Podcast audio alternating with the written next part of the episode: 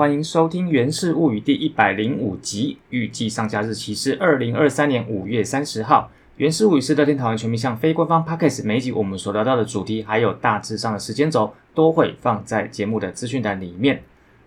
那大家都知道，我们今年的这个例行赛主场呢胜率一直都很低，啊，就是主场胜率很低，然后呢，特别是假日的主场胜率又更低，哈。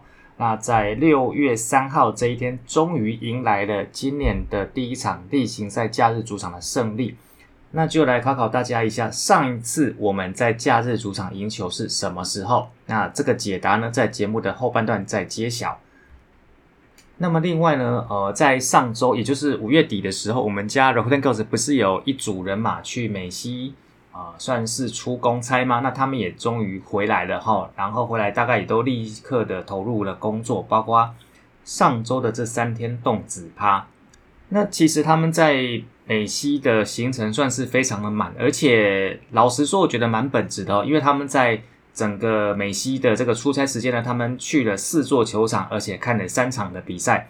去的四座球场是 Dodger Stadium，然后呃去天使的主场有表演嘛，吼，然后也有去运动家的主场有表演。那最后一场呢，还去了巨人队的主场 Oracle Park，哈，总是又不免让我稍微想要酸一下本职迷，哈，我就不相信有多少比例的本职迷去排美西的行程会连看四座球场三场球赛，要比本职，我就不相信这些人会比 Rockland Girls 还要本职，哈。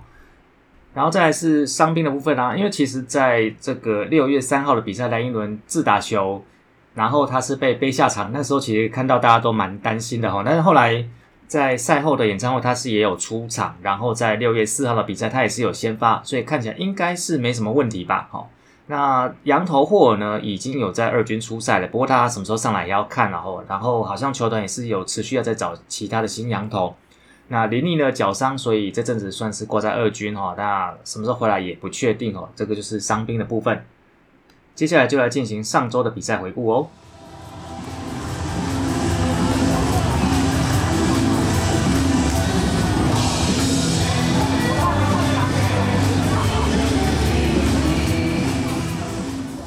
上周呢五场比赛战绩是 h e d e 的一胜四败。那首先第一场是五月三十号这一场去。陈金虎面对中信兄弟，那最终比数九比十哈，在延长赛输给了中信兄弟哈。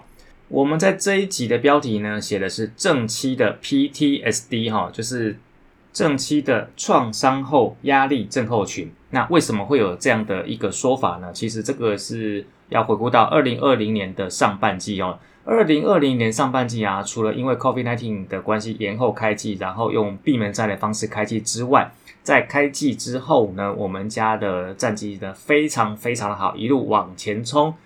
最多的时候曾经领先中信兄弟有七场的胜差，但是呢，最后是一度被反转哈。那二零二零年上半季的这个季冠军是中信兄弟哈，然后呢，啊，成绩结算我们是落后三场哦，我们是第二名，但是也曾经一度就是领先中信兄弟七场，变成落后五场，然后才。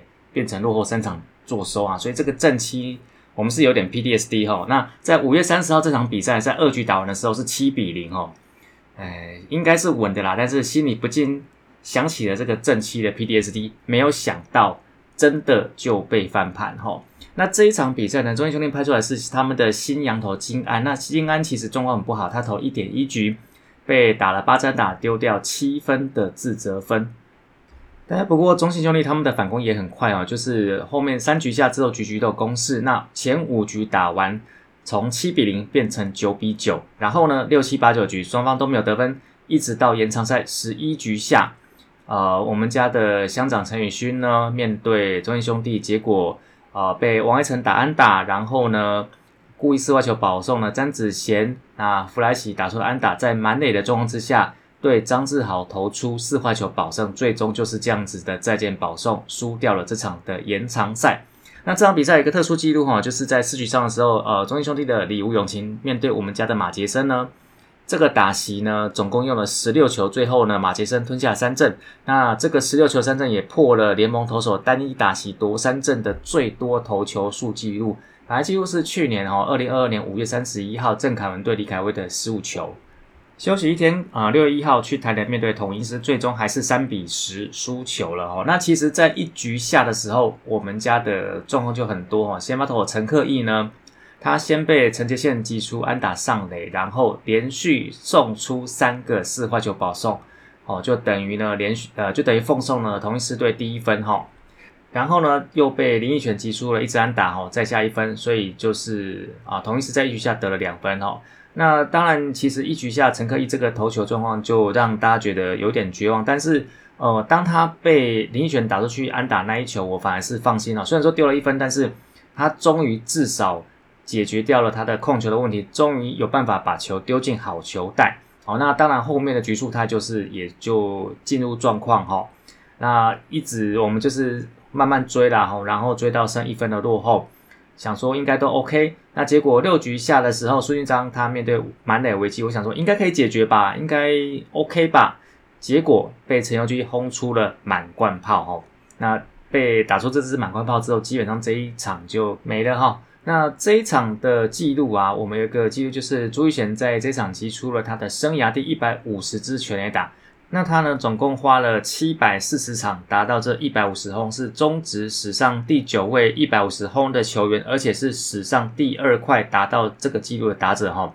那最快最少场是打出一百五十轰的是高国辉的六百零二场，那第二名就是我们家朱玉贤的七百四十场，而且他这一发生涯第一百五十轰也是台南棒球场史上第一千七百支的全垒打。那台南棒球场呢，也成为中职史上第一座达到一千七百支全垒打的球场。恭喜朱一贤，恭喜台南球场。每月斗内二五四，大叔野球有意思，月月赞助二五四，台湾棒球有好事。大叔野球五四三跟五四三周会谈的赞助计划已经在泽泽木之上开跑喽。您可以在泽泽木之上选择您所喜爱的方案，不同的方案在不同期间都会有不同的赠品哦。接下来呢，就是三天的动子趴面对富邦悍将。首先呢，六月二号第一场，最终富邦悍将以七比五击败了乐天桃园。那这一场呢，我们家的先发投手魏达尔，他其实在前面算是还 OK 哈，他只有在五局上半的时候呢，先被这个新元旭敲出了安打。他丢了两分。那我们家的进攻是从三局下先开始，靠着杰森、陈威跟陈基的串联安打，还有战术执行，先得两分。那在六局下的时候，再靠着阿富跟阿银的连续两支二垒安打，加上富邦那边他们有这个守备失误了哈，那我们再拿到三分。所以前六局打完呢，比数是二比五，我们有三分的领先。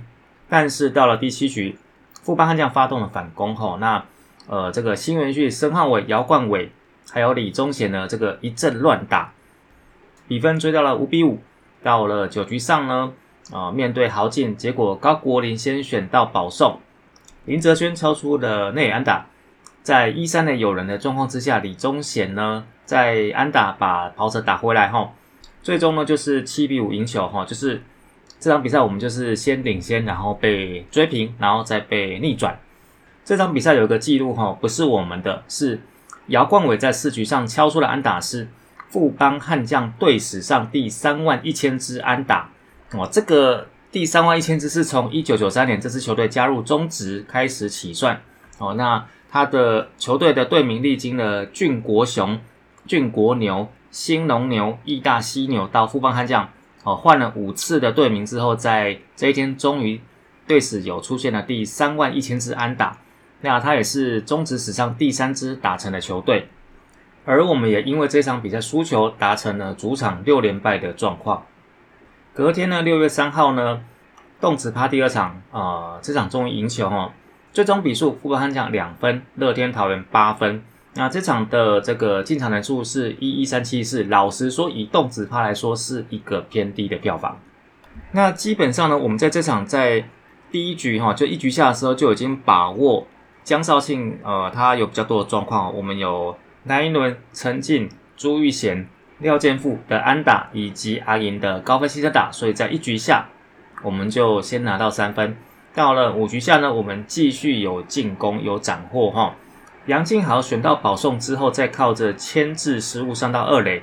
接下来呢，廖建富、阿银跟昂坤连续三支二连打再拿三分，然后陈晨辉再补一支一连打再补再得一分，我们就持续的把领先的分数给扩大。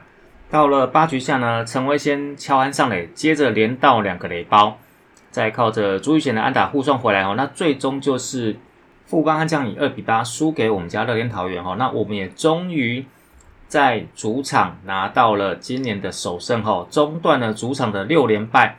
那这一场比赛呢，也是杨敬豪他的生涯的第一百次的出场，也恭喜他。动子趴最后一场六月四号。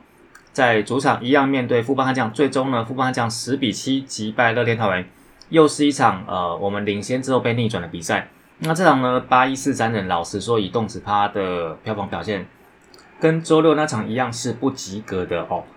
那比赛本身呢，其实我们是一路领先到了第七局哈，在前段的比赛，老实说，分差是有领先在一个保险的范围之内，但是你说。是压着富邦悍将嘛？其实也不尽然哦，因为呃黄子鹏虽然说他一直没有失太多分数，但是老实说局局都有被上垒哦，那局局都有一点点危机，只是说他都守了下来。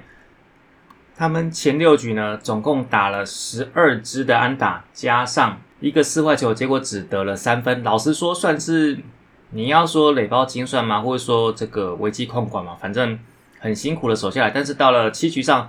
呃，由牛棚接替之后呢，开始再怎么压就压不住了啦。哈，那七局上的时候呢，我们先被富邦悍将得了两分，算是缩小我们领先的差距。但是到八局上就整个大翻盘哦，他们在八局上海冠五分。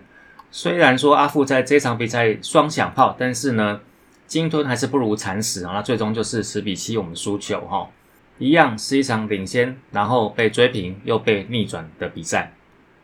那本周这五场比赛打完一胜四败哈，在上半季的战绩里面，我们现在已经变成了二十一胜一和二十败，胜率五成一二，落后第一名的统一师已经有三场的胜差。第一名从埋在我们手中，那现在变得开始有点遥远哈。那这个遥远就是已经到了有一点点好像要追追不上的状况了哦。那五队里面相比之下呢，我们家在上周的 OPS Plus 是一一三点五，是五队的第二名哈。仅输给富邦悍将的一二点七，但是 EI Plus 是七十三，五队的倒数哈，打再多的分数都守不住啦。那团队打起来看的话，呃，当然就是整个打击上围都有进步哈，然后呢，K 率也从十八点九趴进步到十五趴，但是投手的部分问题就很多哈，场均 EI 从三点五五暴增到了六点三五哦，那几乎算是 double 了美酒局所投出来的三振其实有进步哦，从上上周的五点二一进步到七点三四，但其他部分都有退步哦。那美九局投出的保送从三点零八退步到三点九七，美九局被敲出的全垒打从零点四七退步到零点七九，但是问题最大的是美九局被敲出的安打从上上周的八点五三退步到了上周的十四点二九。哦，也就是说呢，平均一场要被多打六支安打。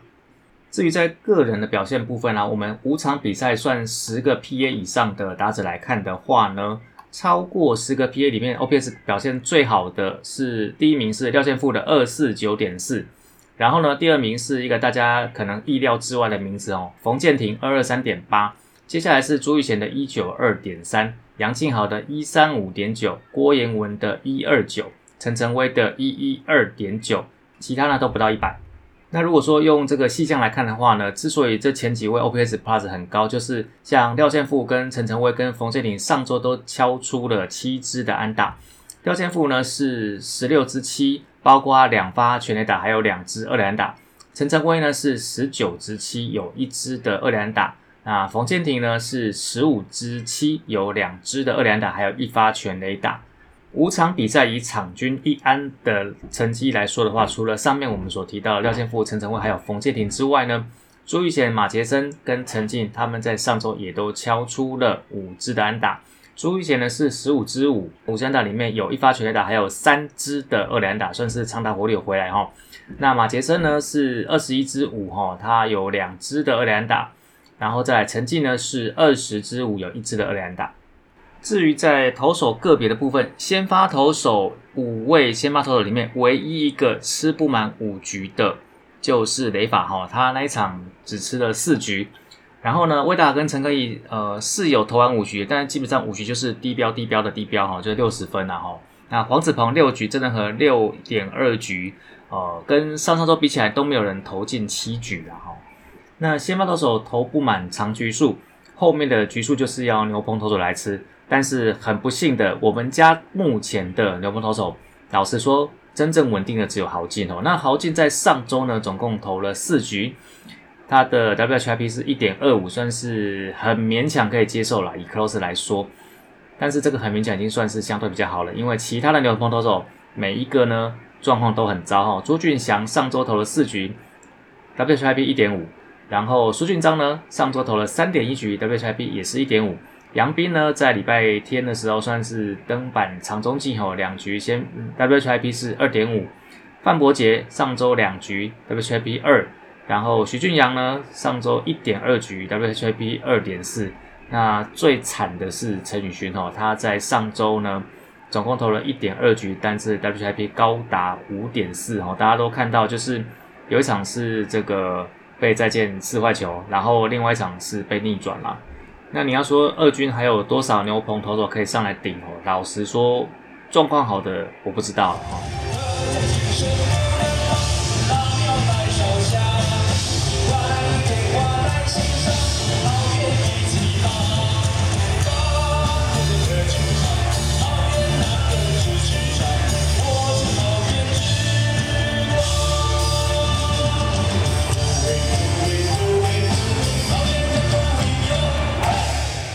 好，那这一场呢？如果说到时候你收听的时候发现有点杂音哈，因为我在录的时候，呃，我家外面正在下大雨哈。那那事实上这一集呢，因为这一周我事情比较多哈，所以我是提前录，在六月四号打完比赛就录了。所以如果是六月六号你听到，然后可能有一些这个新闻有 update 的话，那请大家就是多包涵一下哈。那首先呢，先解答一下在提节目一开始提出的问题哦。我们上一次在例行赛主场哦。在假日的例行赛主场赢球是什么时候？其实已经有点久了哈。上一场是在二零二二年的九月十八号啊。那在那一场最终是同一次一比三输给了我们家乐天桃园。那那一场呢，呃，同一次的败赛投手是克维斯哦。那我们家的先发投手呢是真人和哈。然后呢，后来就一直都没有赢球哈。后面有哪几场呢？在九月二零二二年九月十八号之后呢？二零二二年的十月九号、十月十号都输球，十月二十二号平手，十月二十三号输球，然后在例行赛结束之后有两场的台湾大赛，那大家都知道我们被直落四，所以那两场的主场当然也是输球。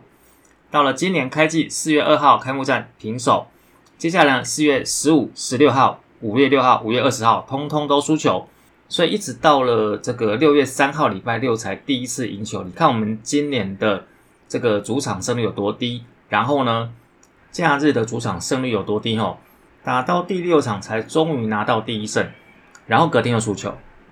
那当然也难怪你票房往下掉，没有人进场要看输球的比赛啊。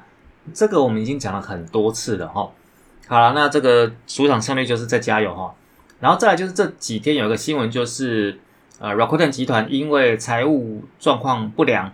所以正在考虑要卖掉一些资产。那在球队的部分，哈，老实说，有被讨论到了，包括足球日本 J 联盟的神户胜利船，还有就是日本职棒的东北乐天金鹫，哈。那中职这边呢，我们乐天桃园呢，倒是没有在传闻要被卖掉的讨论里面啦，哦。那这个呃，不知道算是褒是贬，哦。老实说，就是。人家没有讨论要卖你，表示你原则上是一个赔钱货哦。但是没有讨论要被卖，老实说，就是不管是对职员还是说球迷，可能心里就比较不会有波动。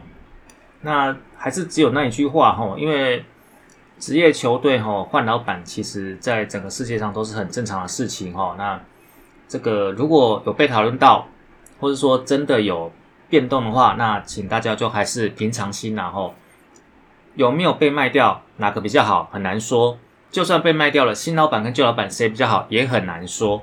那我个人呢，只是希望说，不管有没有换老板哈，或者是老板怎么换，球队名上的桃园两个字还是要保留，然后有一些就是大家已经习惯的传统，比如说八局下桃园男儿邪教哥的压头仪式可以保留哈，这是我的小小的愿望哈。那更大的愿望就是有朝一日我们这些球队，中职这些球队可以跟大联盟一样哈，老板怎么换，原则上队名不会改，而且呢，球队就跟房地产一样，就算经营的时候年年亏钱，但是它转卖的时候它是会赚钱的哈。这样虽然说球队经营本身亏钱，至少它是一个会让比如说有钱的企业家愿意去投身去玩的一个产业啦。那说到这个换老板这件事情啊，因为呃最近大家都知道，就是罗莉的新书已经出版了。那其实我在上周我也买了电子版的，把它呃买来看了。那呃蛮推荐大家看的哦。这本书其实很好入手，很好吸收哈。那大概我应该看不到。三个小时，应该两个多小时就把它看完了。就前前后，我就是周末的时候就坐着高铁，然后一直翻翻翻翻翻，然后隔天这个早上起来再翻翻翻，哎，就把它看完了啦。罗莉在书中，我想大家都知道，就是他对于红一中的风格有一些呃，算是不同的看法哈。讲讲是讲不同看法，其实你就知道那个就是抱怨了哈。那除了这个部分，还有包括说他整个在中止的一些心态啊，因为外籍投手。外籍的洋将，他们在中职的压力其实比本土球员高很多。那他在这个过程当中怎么去调试？还有就是他回忆他这十年在中职的生涯里面有哪一些是他印象非常深刻的比赛或者是一些对决我觉得这个都蛮值得一看的啦。好，那呃，其实在这几天呢，因为他在打输嘛，哈，所以也是有一些媒体的访问，然后 ET Today 有做一个关于罗莉的访问哦，那。在那个访问里面，他有问罗莉，就是以我所看感觉的重点哈，就是说，包括啊，他讨论洪一中跟叶军章的差别，还有就是他跟林佑颖不和的一些传闻，他的回答，那我觉得还蛮值得一看的。哦。那罗莉他所回答的内容跟他实际上想法，我觉得大家可以体会一下哈。那我就不说太多。那最后的部分就是本周的赛程哦。那本周五场都在客场，其中六月六号、六月七号去天母面对魏全龙，六月九号、十号、十一号去洲际面对中信兄弟。那其中后两天哦，也就是六月十号跟十一号呢，这两天就是中信兄弟挂号无助挂号阪神甲子园球场日。那总之呢，在一个牛棚战力非常孱弱的状况之下，我们就平常心帮球队加油了哈。好，那以上呢就是本集的原始物语，在六月三号赛后 MVP 投杀真人和的歌声之下呢，感谢大家收听，来后期空中再相会，See you again，拜拜。